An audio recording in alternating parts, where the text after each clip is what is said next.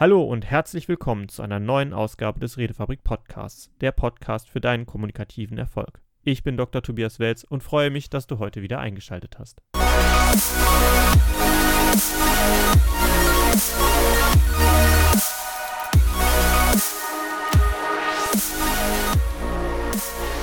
In der heutigen Folge möchte ich einmal auf die Körpersprache wieder eingehen. Das ist nämlich ein Bereich, den viele Leute nicht so ganz oder sehr unterschiedlich wahrnehmen und insbesondere auch viele Mythen drumherum entwickelt sind.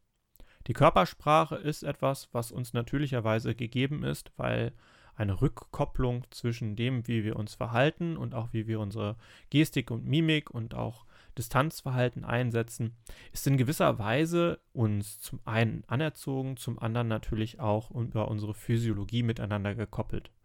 Und dahingehend gibt es immer und immer wieder Missverständnisse. Insbesondere dann, wenn versucht wird, aus einzelnen körperlichen Signalen eine Bedeutung herauszulesen. Und mit diesem Mythos möchte ich ein bisschen aufräumen. Verschränkte Arme, überkreuzte Beine, ähm, zurückgelehnt im Stuhl oder hinter einem Podest stehend. Das sind alles Sachen, wo man sagen kann, ja, das ist ablehnend gemeint, der versucht einen Schutzwall zwischen sich zu bekommen. Ähm, das ist, äh, weil die Geste sofort erkannt ist und weil man dazu dann sagt, ja, das, äh, das schafft ja eine Barriere zwischen einen. Das kann so sein, das muss es aber nicht. genauso gibt es Situationen, bei denen diese Geste halt überhaupt keine Bedeutung hat. Äh, es gibt Situationen, bei denen eher sonst als offen gesehene Gesten diese Geste eigentlich etwas völlig anderes bedeutet. Und das liegt daran, dass man Körpersprache immer in den Kontext mit einbeziehen muss, in dem man diese Körpersprache beobachtet.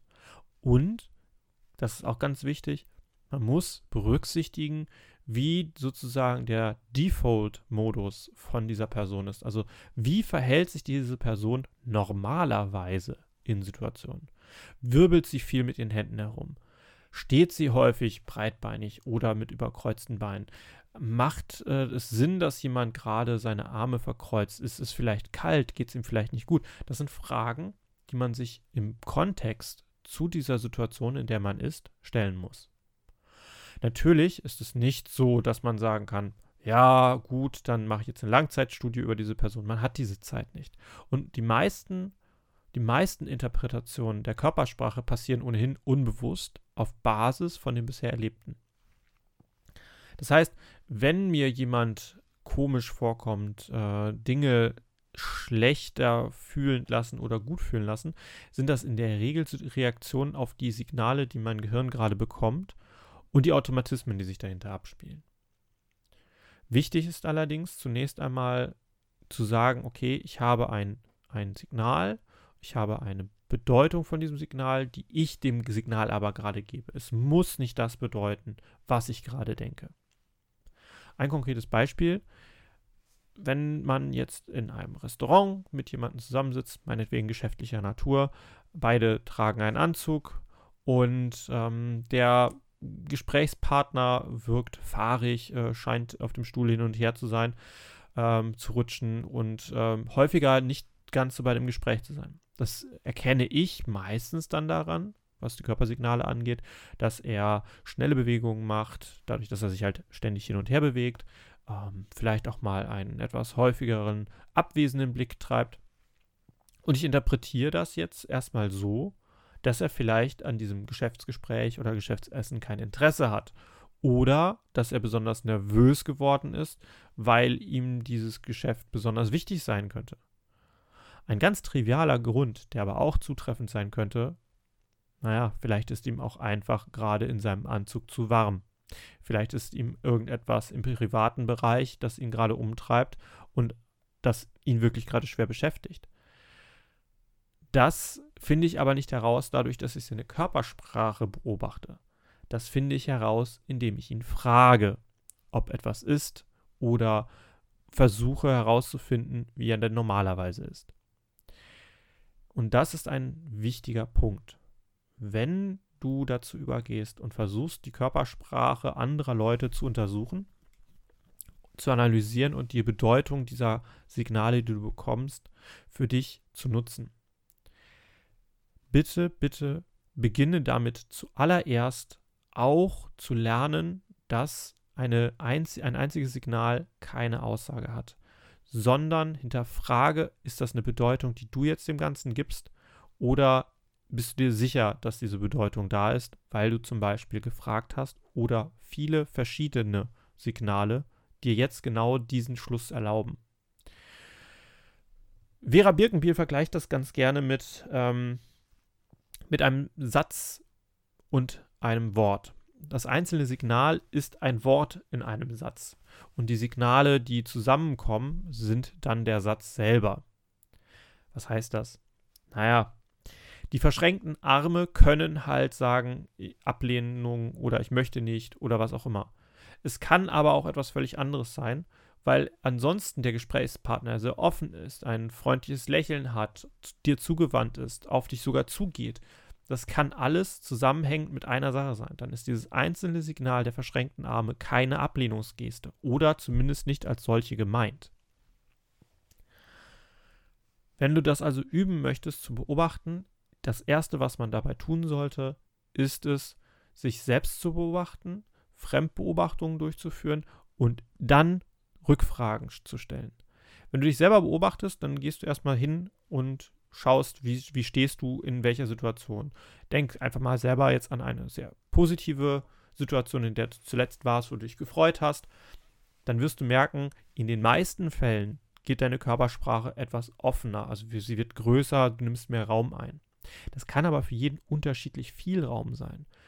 Wichtig ist für dich selber erstmal so die Norm zu haben, wie du selber reagierst. Dann kannst du in der Lage auch ein bisschen die Referenz machen, wie sehr ist das unterschiedlich zu anderen. Aber übertrage jetzt nicht einfach das, was du tust, auf andere, sondern versuch da erstmal nur die Tendenz zu nehmen.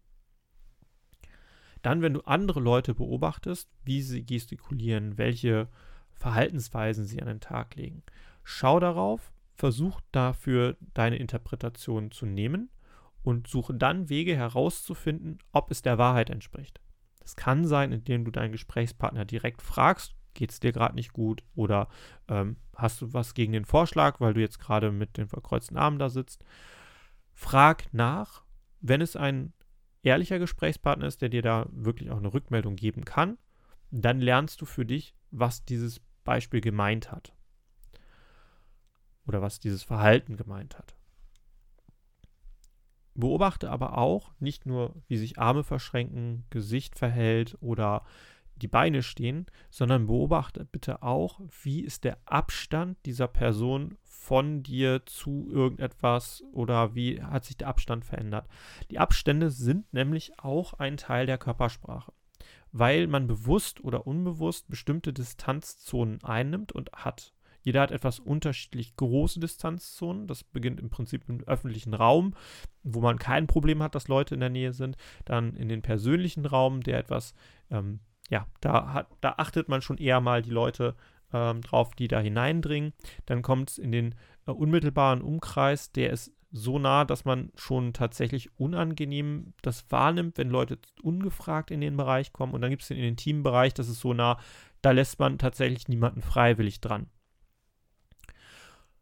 oder zumindest nicht, wenn man äh, nicht direkt in den Körperkontakt gehen möchte. Und diese Distanzzonen spielen eine gewisse Rolle in der Kommunikation, weil es einen Respekt ausdrückt oder halt auch einen weniger großen Respekt, weil auch natürlich das Verhalten und das Abwehrverhalten des Körpers darauf reagiert. Unterschiedliche Menschen haben unterschiedliche Reaktionen auf dieses Eindringen in die persönliche Distanzzonen, aber man kann sich ungefähr vorstellen, alles, was etwas über die eigene Armlänge hinausgeht, das ist noch okay. Alles, was unterhalb der eigenen Armlänge ist, das ist dann schon die intime Zone, in der die meisten Leute nicht wollen, dass andere eindringen, außer um bestimmte Statements zu geben. Also der klassische Handshake, bei dem man sehr nah zueinander geht, zeigt, ich habe keine Angst vor dir. Wenn es sich tatsächlich um eine Situation handeln sollte, in der man das auch darstellen muss oder möchte.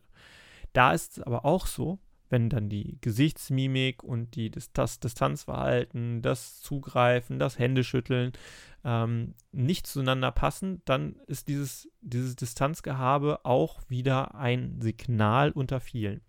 Es gibt ein sehr schönes Video dazu von Benedikt auf, der Redefabrik, auf dem Redefabrik YouTube-Kanal, äh, und zwar zwischen äh, Trump und Merkel oder auch äh, die Handshakes, die äh, Donald Trump mit verschiedenen Leuten so macht, da sieht man auch das Distanzverhalten, dass das auch eine gravierende Rolle spielt. Für euch als Tipp, wenn ihr heute in den Alltag hinausgeht und mal einfach so ein paar Leute beobachten wollt, schaut einfach erst einmal, wie ist das Signal, was, was machen sie? Und zwar, wie sieht das Gesicht aus, wie sind die Hände, wie sind die Beine? Und wie sind die Abstände. Wenn ihr diese vier Punkte durchgeht, dann habt ihr schon mal eine ganze Reihe an verschiedenen Signalen, die ihr beobachtet. Und dann versucht diese Signale so zu beobachten, dass ihr seht, wie verändert sich etwas im Verhalten der Person, wenn etwas Bestimmtes gesagt oder getan wird. Das sagt in der Regel mehr darüber aus, über die Körpersprache und die Person, als nur ein einzelnes Signal zu beobachten. Wenn ihr gerne Serien schaut oder ähm, Talkshows, vor allem bei Polit-Talkshows. Macht euch den Spaß und schaut gezielt mal auf die Körpersprache der Leute, die dort teilnehmen. Macht eure Best Guesses, also versucht zu interpretieren, was diese Körperhaltung ausdrücken kann und ausdrücken soll. Und schaut, ob ihr dann Belege dafür findet im Verlauf des Gesprächs oder im Verlauf der Sendung. Schreibt euch das am besten auf, wenn ihr die Zeit dazu habt, weil so lernt ihr nach und nach die Körpersprache ein bisschen besser zu interpretieren. Falls ihr ein Buch oder einen äh, Videokurs dazu haben möchtet, schaut auch gerne mal äh, auf dem YouTube-Kanal nochmal vorbei. Da gibt es eine ganze Reihe an Körpersprachen, Tipps und Tricks und auch den Videokurs dazu. Und bei Büchern gibt es diverse Sachen, die auch immer gerne empfohlen werden, zum Beispiel Joe Navarro ähm, oder was ich auch ganz gerne empfehle, Signale des Körpers von Veref Birkenbiel, packe ich euch unten in die Shownotes rein. Und ich hoffe, dass ihr damit für heute zumindest einige Beobachtungen tätigen werdet, eure Körpersprachenbeobachtung verbessert wird und ihr zukünftig in unterschiedlichen Gesprächen auch die Körpersprache besser lesen lernt, ohne den Fehler zu machen, ein einziges Signal für die Aussage zu halten, die da passiert. In diesem Sinne wünsche ich euch noch einen schönen Tag, schönen Abend und eine schöne Woche und natürlich viel kommunikativen Erfolg.